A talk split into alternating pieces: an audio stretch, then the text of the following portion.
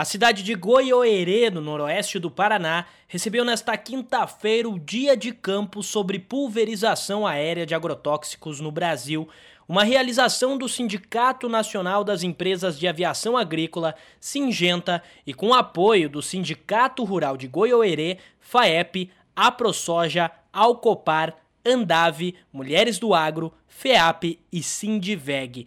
O evento reuniu autoridades e técnicos de governo, produtores rurais, cooperativas e empresas do segmento o objetivo de projetos como esse é levar conhecimento e informação sobre o setor para a sociedade, como destaca o secretário executivo do SINDAG, Júnior Oliveira. O Dia de Campo é uma ferramenta utilizada, é um evento importante para levar essa comunicação. No caso do Estado do Paraná, nós convidamos diversos parlamentares, deputados, vereadores, prefeitos, para conhecerem um pouquinho mais dessa ferramenta, tanto no aspecto de desconstruir algumas informações incorretas, corretas, porque em qualquer setor existe, no nosso não é diferente, e levar a informação correta, não somente na parte técnica, mas também da abrangência da ferramenta de aplicação aérea que tem tido em todo o Brasil. Boas práticas na pulverização aérea de defensivos agrícolas contribuem para o aumento de produtividade, rentabilidade no campo e na sustentabilidade,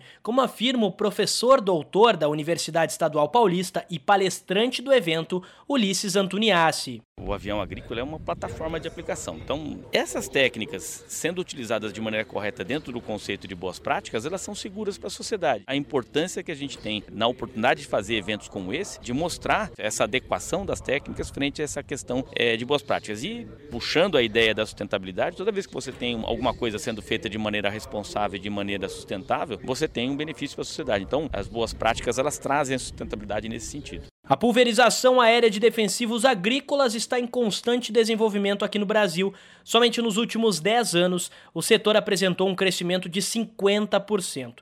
Atualmente, ela está presente em 23 estados brasileiros. Agência Rádio Web, diretamente da cidade de Goiôerê, no Paraná, Daniel Fagundes.